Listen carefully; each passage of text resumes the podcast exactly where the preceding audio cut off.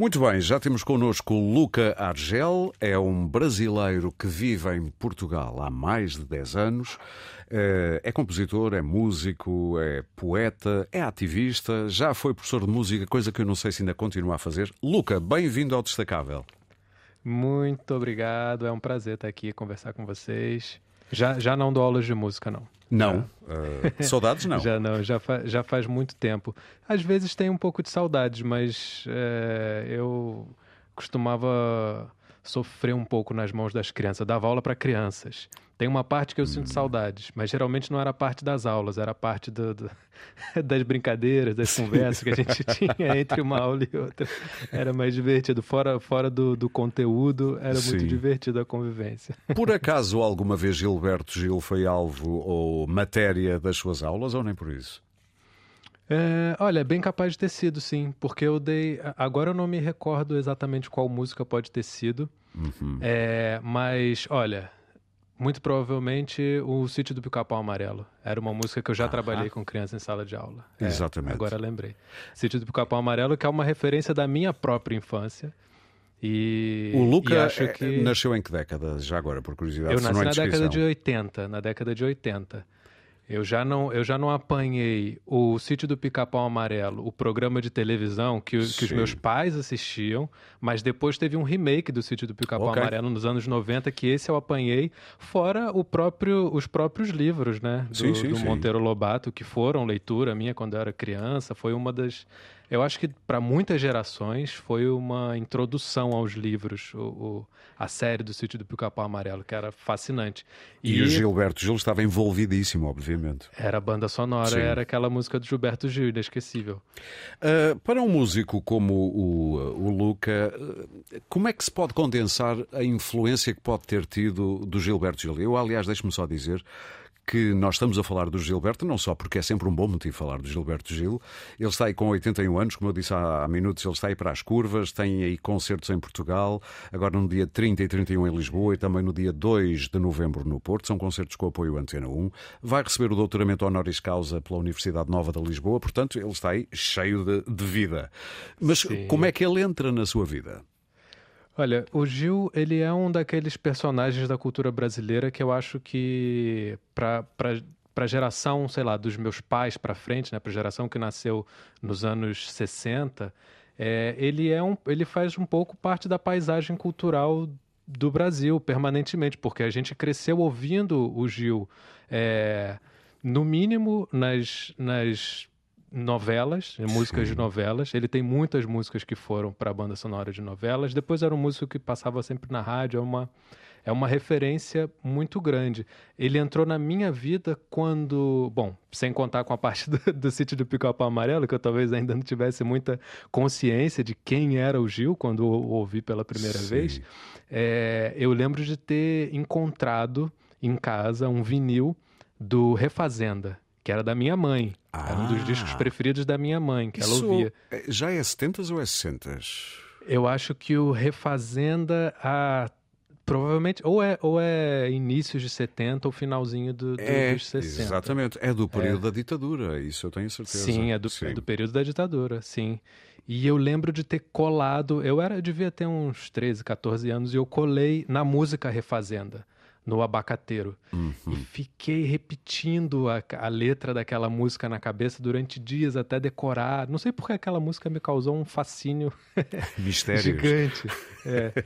E, e depois, o, eu acho que o repertório assim mais amplo do Gil se abriu com, quando ele gravou o acústico para MTV. Sim. Em que ele pegou um apanhado assim de repertório dele de várias épocas, pegou uma espécie de best-of, que é muito difícil de fazer se tratando de Gil, porque é muita coisa boa. Mas ali no acústico dele, MTV, tá uma, tá uma seleção muito fascinante e aí eu fui completamente capturado. Aí fui correr atrás dos outros discos. Eu lembro que na altura a Warner estava relançando em CD livros, é, é, discos do Gil que estavam fora de catálogo Sim. e eu fui apanhando essas coisas e descobrindo assim aos poucos né, porque ele tem muito, muito. Ele tem mais de 50 discos, ele foi a todos os lados, da música de inspiração africana, é. música de, é. mais tipicamente popular brasileira. Ele foi, uh, ele foi uh, ao funk, ao disco, ao jazz, ao reggae. É, é, é quase impossível uh, fechar o, o, Gil, o Gilberto Gil. É, o, no, o, Torquato Neto, o Torquato Neto dizia uma frase muito boa. Ele dizia que há várias formas de se fazer música brasileira. O Gilberto Gil prefere todas.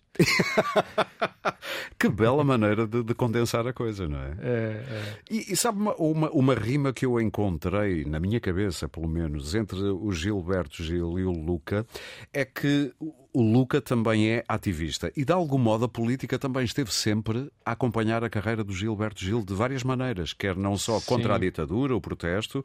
Ele foi Sim. político, foi vereador e depois, mais tarde, ministro da Cultura. Portanto, ministro da Cultura. As duas é. coisas casaram-se um pouco, como acontece também consigo, diria. Sim, sim. O, e o Gil fez isso de, de várias formas possíveis, né? Como você disse, tanto botando a mão na massa e, e, e entrando para a política propriamente dita, mas através da música ele também tem, tem um repertório assim bem variado, abordagens bem diferentes para se falar de política. Desde um, desde um hino assim contra a ditadura. É, que é o Cálice, que é uma parceria dele com Chico Buarque. É, ele tem, tem umas músicas que falam muito sobre desigualdade social. Tem o Haiti, tem a Novidade. O próprio Aquele Abraço, que é o nome da, da tour em que ele está agora, é uma música que ele fez é, na, um pouco antes de ir pro exílio. Sim. Né? Ele foi exilado da ditadura militar. Ouvi dizer na... que era os guardas, quando ele esteve preso, aí dois, três meses, salvo erro com o Caetano Veloso, acho que os guardas, quando ele ia aceitar, disseram: Olha, aquele abraço. É, exatamente. foi o que eu ouvi, não sei se é a lenda, se é e verdade. Foi com, foi com esse abraço que ele pegou o avião e, e, e foi passar uns anos em, em Londres, exilado. Ou seja, tem, a, a, política perpassa, né? Toda uhum. tá, tá, tá, ali um pouco é, impressa no, no, na trajetória musical dele. O Luca aterrou em Portugal bem no coração de uma crise que nós atravessávamos em 2012 com a intervenção da famosa Troika. Como é que um brasileiro que vem do Rio de Janeiro, isto é uma curiosidade, cheio de sol, aterra num país que na altura estava tão cinzento e por que é que decidiu ficar? Pois é, isso, né? A vida nos, nos leva para por caminhos muito inesperados. Eu cheguei em Portugal em 2012, ainda na, na crise da troca. Eu lembro que na primeira semana que eu cheguei que teve aquela grande manifestação contra de mais de 300 mil pessoas na rua, é, sim. Foi, o que em Portugal é um número gigantesco. Pois é, eu cheguei em Portugal com essa visão assim um pouco até um pouco fascinada por, pela mobilização que o, que o pessoal teve naquela altura. Não tinha noção de, do, do quão extraordinário que foi aquele momento. Só tive noção alguns anos depois. Mas eu cheguei para estudar, eu queria fazer um mestrado e tinha já um amigo que vivia em Portugal e que me recomendou um mestrado. E... Na área da literatura, salvo erro, não é? Sim, sim, exato. Uhum. Fiz um mestrado em literatura na FLUP, fugindo um pouco da. Eu não queria fazer um mestrado em música, que foi a minha graduação, queria fugir um pouco, me aprofundar um pouco mais nesse outro interesse grande que eu tenho, que é em literatura. E... Isso percebe-se nas suas letras, eu diria, mas. O, o, o mas, mas interrompi. O plano... o plano era o plano era voltar para o Brasil logo depois do curso mas entretanto se meteu o, o, samba no meio do caminho. É verdade. Foi porque... por causa do samba que eu fiquei em Portugal, por incrível que pareça. Isso é muito engraçado, porque é do mais inesperado possível para um brasileiro. Suspeita-se que um brasileiro, quando chega a Portugal, traga o samba consigo. Pode ser, eh, pode ser engano, mas há essa suspeita prévia e ninguém leva a mal que possa existir. Agora, consigo é exatamente isso eh, tende para o samba na cidade do Porto, ainda, ainda mais engraçado. Do Porto. É, é muito engraçado. Não, não, é que eu não tenha trazido, eu acho que eu trouxe também um pouco do samba comigo, uhum. mas não uhum. sabia. Foi no Porto que eu descobri isso junto com outros amigos. A gente fez um grupo de samba, Samba Sem Fronteiras, e, e o Samba Sem Fronteiras que começou só como uma brincadeira entre amigos, a gente se encontrava todo domingo e tocava. Uhum começou a, a, ganhar áreas assim mais profissionais quando a gente começou a receber convites para tocar em, em bares, em festas, em eventos.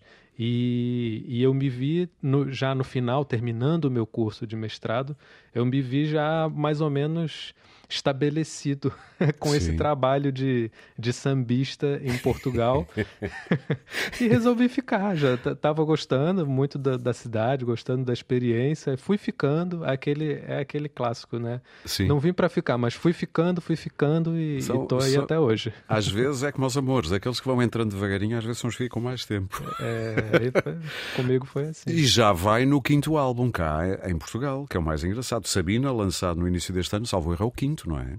É o quinto álbum. É, é Sabe uma álbum. coisa engraçada? Eu, na semana passada, tive aqui uma historiadora, Irene Pimentel, para falarmos, a partir de uma revolta portuguesa da Maria da Fonte do século XIX, falar do lugar da mulher na história, da sua visibilidade, ou melhor, da sua invisibilidade.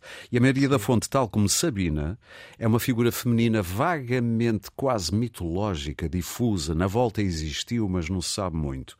Sobre Sabina, que é o seu último álbum, é também sobre uma quintandeira, uma mulher de que se sabe muito pouco, mas que foi revolucionária no seu tempo, mas depois desapareceu. Se tivesse sido um homem, na volta sabíamos mais sobre ela.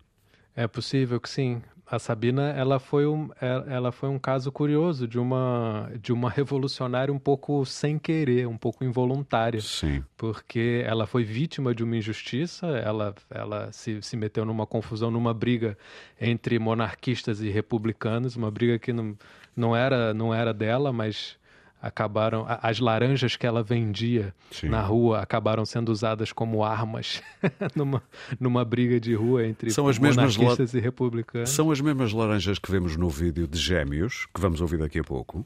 Exatamente. Ok, era só para ter a certeza. Era essa. era, são essas as laranjas que estão no, no, no clipe do, do Gêmeos.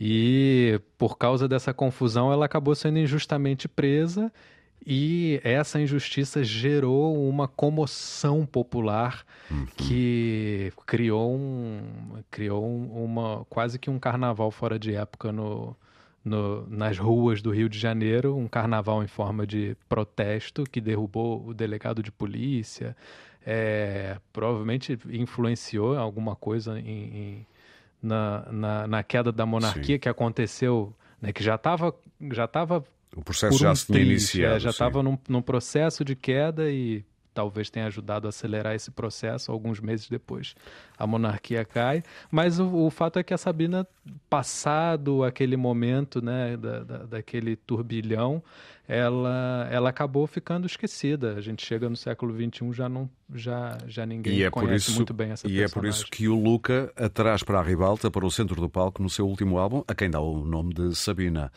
Uh, Luca, foi um prazer falar consigo. Havemos de marcar uma conversa para falar mais tempo. O tempo é sempre cruel quando é curto para conversas interessantes. Uh, muito obrigado por ter vindo até ao Destacável. Ora, foi um prazer.